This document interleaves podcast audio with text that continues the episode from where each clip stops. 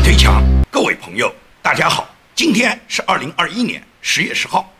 那么十月十号呢，大家都知道这是双十节，也是呢辛亥革命呢一百一十周年的纪念日。那么中华民国也好，中国共产党也好，都争相呢开了纪念辛亥革命的大会。那么双方都表示自己呢是这个辛亥革命的传承。尤其是共产党开大会之后，习近平都不要脸的讲说他们共产党是孙中山的继承者。我不知道你共产党是孙中山的什么继承者？孙中山的遗志就是希望把中国改造成一个一党专制的一个对人民奴役的国家吗？共产党继承了孙中山，继承了什么呢？而国民党现在的国民党的这些子孙，他们继承了孙中山什么遗志呢？孙中山难道就看着你们现在的国民党的这些高层一个个纷纷投共吗？所以说呢，无论是国民党的高层还是共产党的高层，号称的继承了孙中山的遗志的，实际上什么？实际上都是在欺骗天下。这两天，抗日名将、民族英雄张灵甫将军的遗孀叫王玉玲女士，她呢因病不幸于十月九号晚上在上海家中呢仙逝了。她本人享年有九十四岁。那么王玉玲女士很多人都不陌生。这个人呢，十九岁就守寡了，因为她的丈夫张灵甫在著名的孟良崮战役中然后阵亡，她一直默默的守寡，含辛茹苦，抚育英雄遗孤叫张道宇，母子两个人相依为命，走完了他自己清高而坦荡的一生。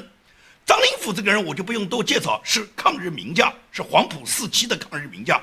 他指挥和参加过的抗战的战役非常多，包括民国政府跟日军作战的一些知名的战役，像淞沪会战啊、南京保卫战、武汉会战啊、万家岭战役啊、德安战斗、南昌会战、衡阳保卫战、常德会战，可以讲无数的大小战役。张灵甫将军是屡立战功，他本人从一九三七年当团长开始，一直战斗到国共内战时候，他已经是整编七十四师的少将师长，最终呢，他是死于孟良崮。那么他死在孟良崮，完全是共产党派出的内奸啊，暗算的结果，也就是共产党派出了地下党混到国民党里面，已经混到国民党的高层，潜伏在蒋介石身边。这个人的名字叫郭汝瑰，郭汝瑰他已经担任了国民党国防部第五厅的中将厅长，也就是郭汝贵他陷孟良崮战役于死地。他本人呢，因为在国防部担任着作战厅厅长，他给出的作战计划呢，就是让张灵甫呢整编七十四师。把整个这个部队呢送到了粟裕已经张开的口袋里面。那么他怎么做呢？他在国防部啊，他以国防部的命令，然后给张灵甫输送假情报啊。他告诉张灵甫，现在就是把部队开上去。而大家知道，张灵甫的整编七十四师全部是美式装备，这个坦克它在平原、在丘陵地带作战是非常有优势的。但是到了孟良崮这个山坡上面，坦克开上去根本就没有任何优势啊。而郭汝瑰代表国防部发布的这个命令，就是限于什么？就限于整个整编七十四师啊，他处于一个非常被动挨打的局面。最终，张灵甫他本人，也就是身先士卒，跟将士们一起战斗到底，他最终呢就是战亡于孟良崮。这都是郭汝贵这个家伙事先把很多情报送给了董必武，然后呢，董必武把这些情报再给了粟裕，然后最终就是共产党和他们潜伏的内奸里应外合，最终陷整编七十四是一个非常悲惨的一个境地，然后张灵甫呢战败而亡。那么郭汝贵这个东西可以讲他在蒋介石身边潜伏，他帮助共产党输送情报，是做了大量的这个陷害国军、陷害民国政府的事情。这个人后来战后以后逃回中国大陆了。当这样的汉奸叛徒是不会有什么好处的了。他跑回中国大陆以后，一开始呢，中共呢是埋名隐姓，不让他呢去暴露他自己地下党和他自己的功绩，然后呢把他安排到刘伯承的军事学院里面当一个教员。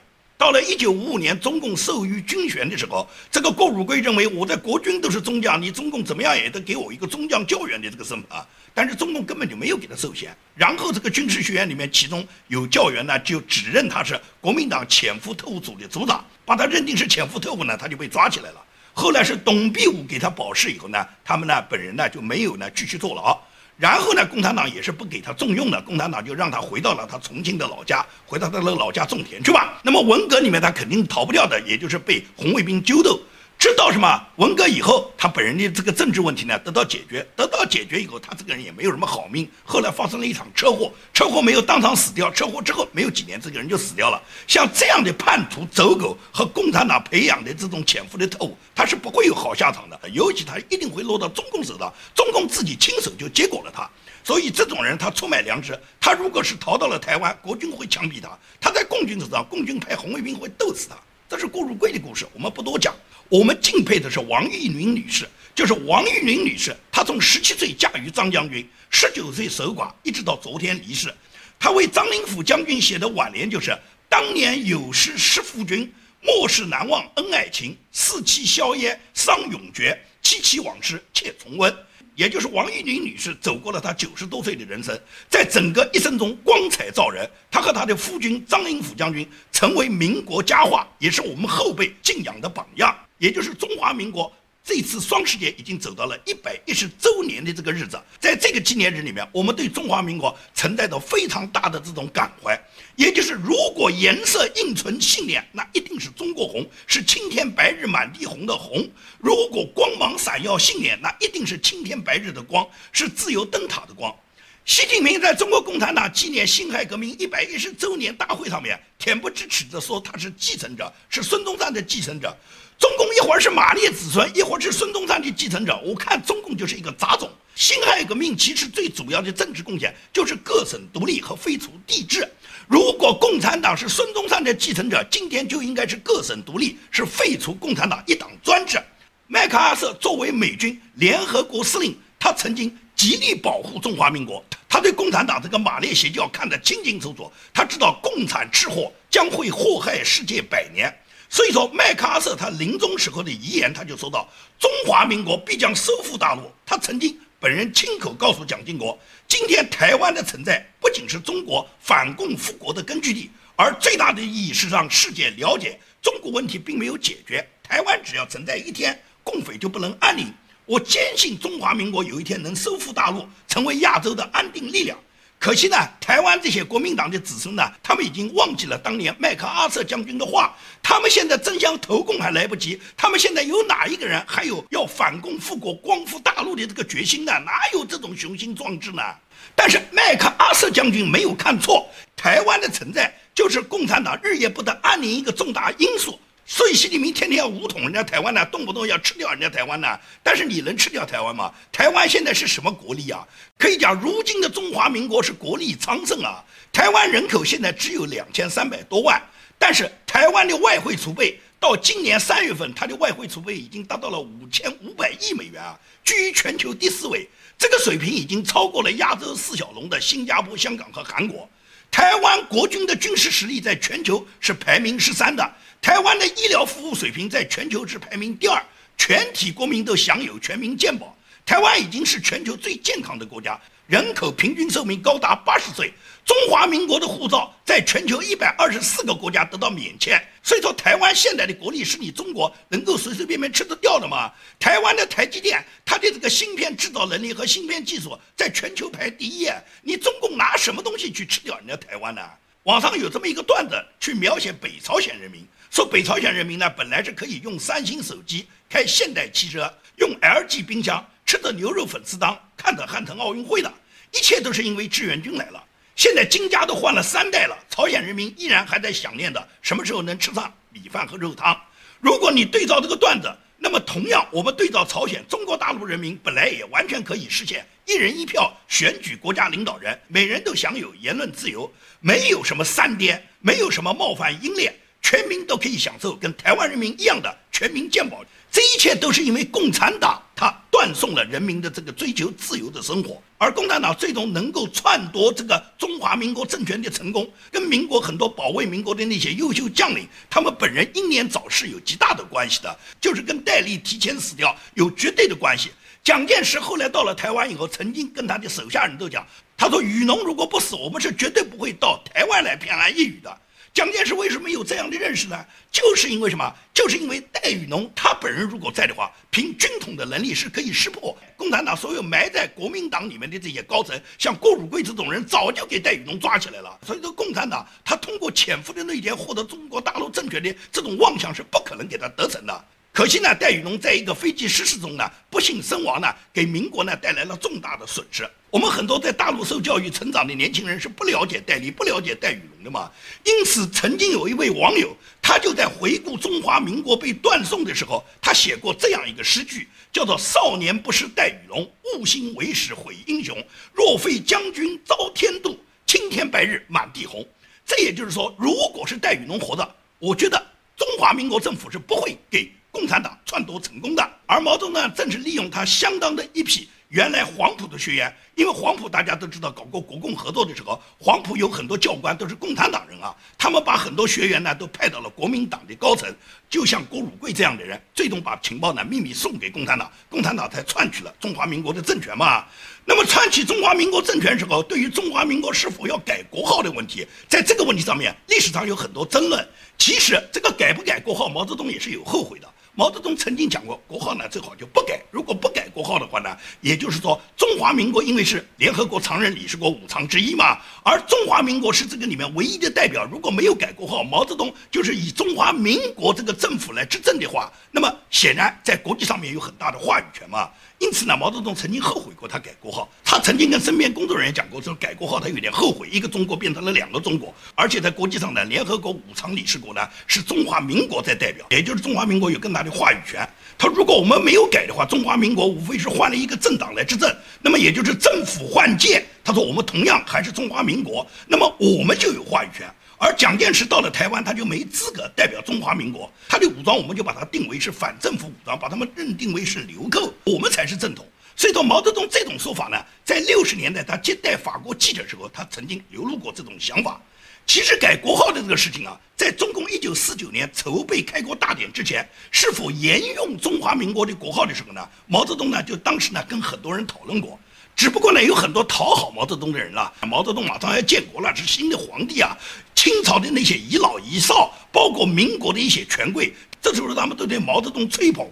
他们在毛泽东面前极尽阿谀奉承之言。其中有一个前清的旧臣，就奴颜卑膝的讨好毛泽东，就说：如果继续沿用中华民国的国号，你的地位永远也不会超过孙中山。毛泽东一听超过不了孙中山，他这个想当千古一帝、当霸王之君的这个想法怎么落实呢？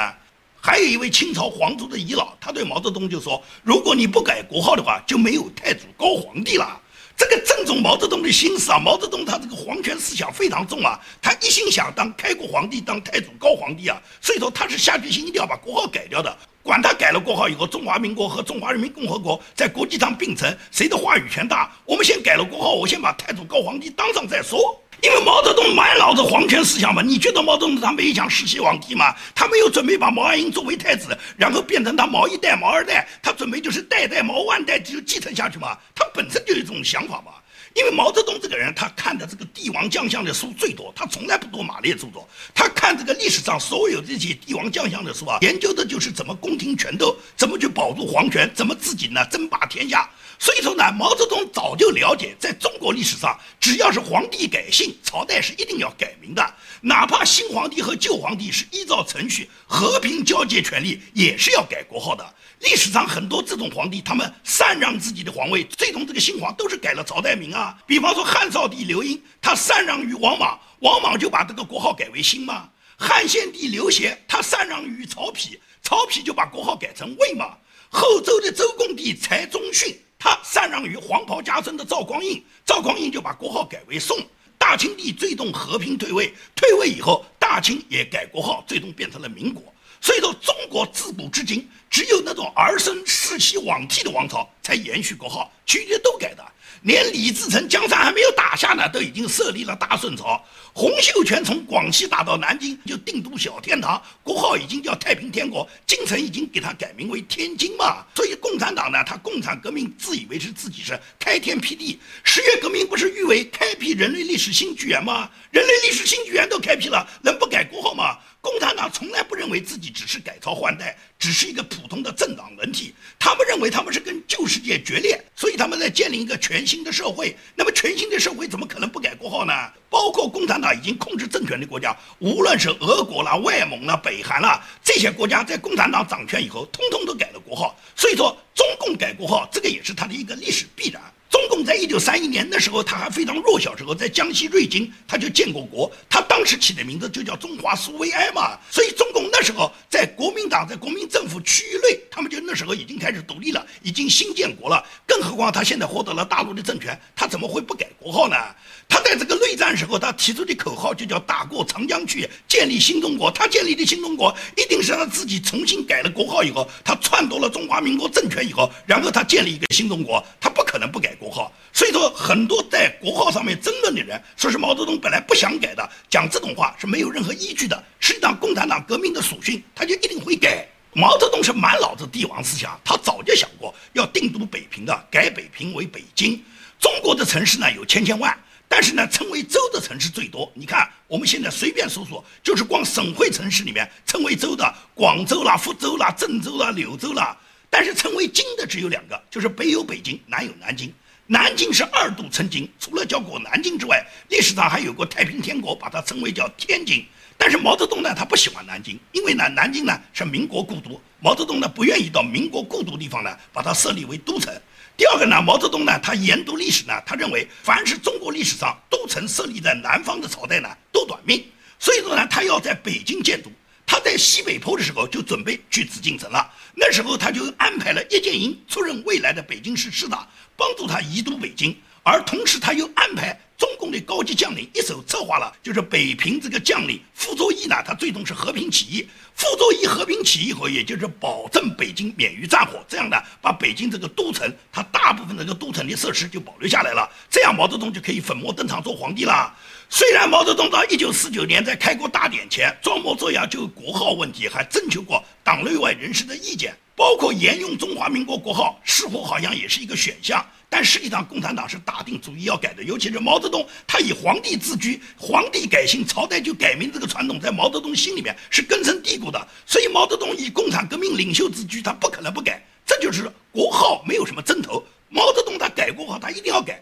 只不过这个国号一改呢，一个中国就改成了两个中国，因为在国际上，中华民国比中国要有更大的话语权，它是联合国五常之一嘛。更何况中华民国的历史远远高于你中华人民共和国。今天两岸对峙也同样是存在这么一个法理的问题。所以说，最终中华民国如果能统一中国，中华民国代表中国的正统，它是绝大部分华夏子孙、中华儿女呢他们所向往的。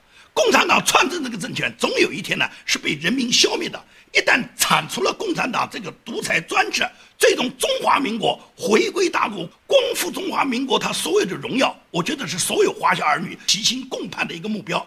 但是这个目标在哪里实现？你指望国民党那些高层是不可能的，共产党是更不可能的，只能靠全体人民，靠包括台湾人民在内的所有人。很多人讲台湾人根本不认你中国大陆，台湾人没有心情现在要回到中国大陆去。我知道台湾确确实实，绝大部分台湾人民对中国大陆他们没有兴趣，他们只希望他们自己台湾人民过上自己富足自由的生活。而共产党只要存在一天，你台湾人民这种自由生活你就过不上。所以说，先把共产党打倒了再说。等到共产党不在了，那么中国大陆和台湾他们各自是一个什么状态？至少是中华民国回归中国大陆，中华民国可以成为中国的一个正统。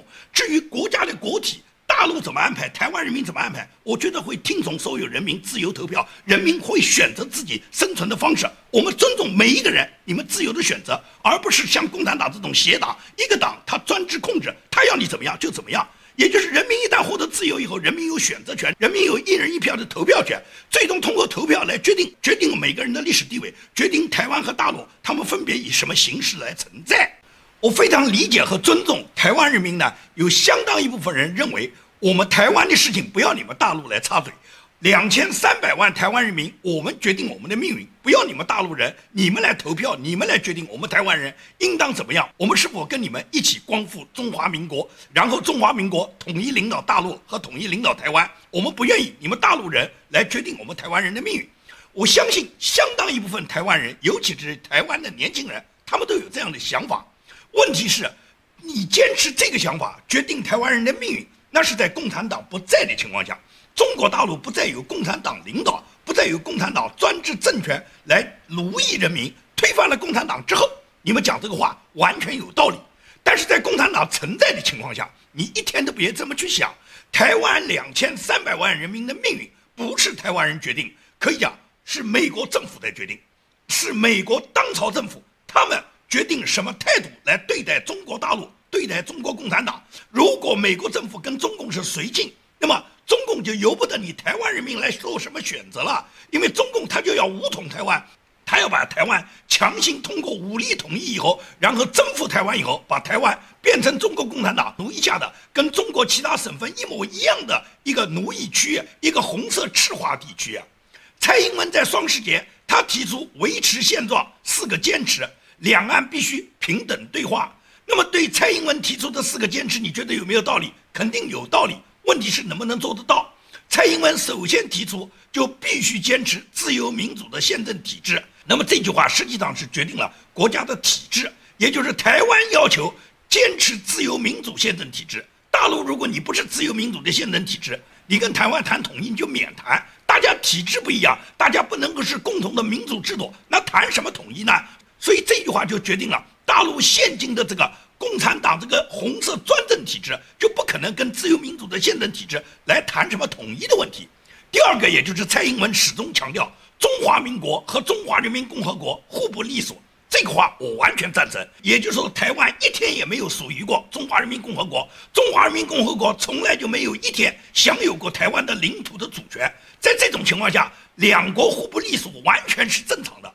同时，蔡英文提出的第三个坚持就是主权不容侵犯和并吞，也就是中华民国现在台湾的主权是不允许中华人民共和国、中国共产党侵犯或者并吞的。这也就是反对你共产党用任何方式来吞并人家台湾。第四个，蔡英文提出坚持中华民国台湾的前途需遵循全体台湾人民的意志。这句话就回到了我刚才讲，两千三百万台湾人民决定台湾的前途。这个决定台湾的前途是在中国大陆共产党已经被铲除，中国大陆也是民主体制，大家各自尊重对方，然后台湾人民有权选择他们自己的未来的这个命运。而如果共产党在，你讲这个话就是多余。因为共产党由不得你台湾人民来选择你们的命运的，共产党他要强制统一、强制奴役你们。实际上，台湾人民现在的命运决定台湾的意志的是美国政府。简单一点来讲，就是现在执政的拜登政府的意志。如果美国政府放弃台湾，中共就会武统，台湾人民没有办法选择的。中共一旦武统，他打过来就打过来了，除非拜登政府他是抗击中共。如果拜登政府是放弃呢？他是跟中共绥靖呢？他是表面上讲起来对中共谴责，实际上他们放任中共对台湾进行的武统，因为中共是绝对不会放弃拜登这一届民主党政府执政的最好的武统时机的，所以中共现在就瞄准了拜登，很可能跟中共他们绥靖嘛。只要美国政府对台湾是放弃了，美国政府不管台湾了，美国政府装模作样的谴责中共，而实际上放任中共可以大规模的。武统台湾的话，那么台湾两千三百万人命运就被拜登政府葬送了嘛？所以说很简单嘛，现在台湾人的命运不握在台湾人自己手上，也不由共产党掌握，由美国政府掌握。如果是拜登坚决抗击中国政府，抗击中共共产党可能对台湾的入侵，那么台湾人民的命运就被美国保护住了。这是很简单的道理啊。中共和苏共的区别，苏共当年他们为了获得利益，一切牺牲都是想方设法用别人的代价为自己所用。而中共呢？中共过去一贯是牺牲自己的代价满足别人的利益。所以说，你对比苏联在执政时期，尤其是斯大林时期，斯大林他做出的一切决策都是为苏联所用，都是对苏联有利。而习近平现在做出的一切决策，实际上都是大傻逼，都是要为了摆谱。真正维护国家利益的，习近平他做不到。而台湾呢？台湾是习近平要打的一张牌，他实际上还是利用武统台湾来为他自己延续他自己二十大连任，维护他自己个人独裁，维护他自己个人终身制的一个借口。能不能打台湾，这是不一定的，这只是挂在嘴巴上的，真的那么好打吗？只是现在不断的造势，包括这次这个长假期间推出的长津湖，推出长津湖的目的也是为了做一次战权总动员，让所有的老百姓能够提高到什么？提高到战争意识，就是我们有可能要武统台湾，我们要再打一次嘛，再打一次长津湖啊。那么多志愿军士兵都已经做了炮灰，都已经牺牲了，他们为国牺牲很光荣，你们也上哇。所以说现在有大量的小粉红。被长津湖所渲染的这个所谓爱国热情已经点燃了哇！他们都争相要充当炮灰哇！习近平要的就是这个情绪哇，要的这个就是反帝爱国的这个抗美情绪嘛。所以习近平调动全国民众，他这种战争情绪，也就是为了他武统制造什么？制造的一个宣传的氛围哇。那么这种宣传氛围能不能落实，他是容不得任何人质疑的。为什么罗昌平他质疑了长津湖？他就说了那么几个字，说了个沙雕脸，说了一个七十年以后，为什么没有人来思考这场战争的正义性和非正义性？共产党哪允许你随便质疑他的正义性和非正义性呢？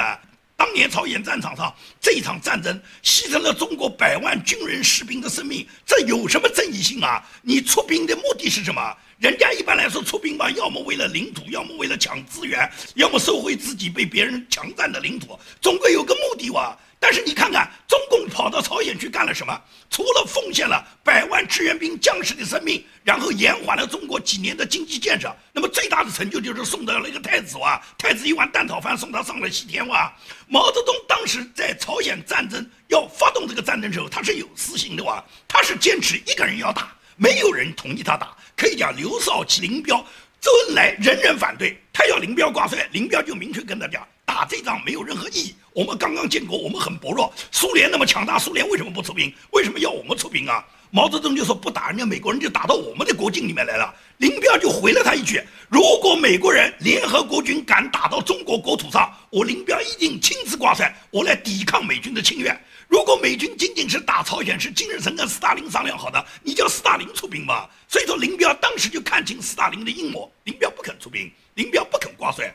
毛泽东看林彪不能挂帅，毛泽东很着急啊，因为毛泽东原先就是想到朝鲜战场上出兵挂帅的这个总司令就是要叫林彪去的。林彪是四野的总司令，林彪四野的部队在东北长期作战过，有非常好的在北方作战的经验，而朝鲜跟东北是接壤的。派林彪的四野部队上是最有道理的，但林彪就是不肯去。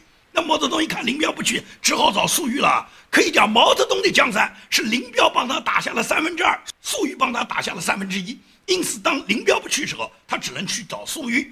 那么粟裕当时说他有病不肯去，这也是粟裕后来没当成元帅的原因嘛。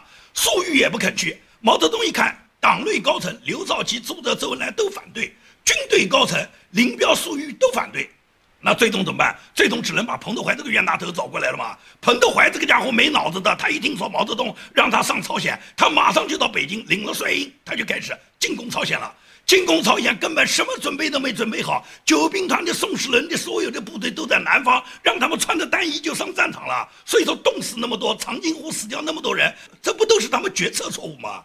当然，毛泽东的私心是什么？是希望整个朝鲜战争在这个作战的过程中把太子派过去，因为太子到朝鲜战场上，在志愿军总部参与一定的指挥和了解整个志愿军他所有作战的意图，未来给太子塑造一点这个战争的资本，让任何人都认为这个太子呢是经历过朝鲜战争的，是朝鲜战争指挥部里面的重要指挥人员之一，也就是未来一旦太子接班的话，太子有战争履历啊。这是毛泽东的私心啊！他哪想到一碗蛋炒饭把太子送上了西天呢？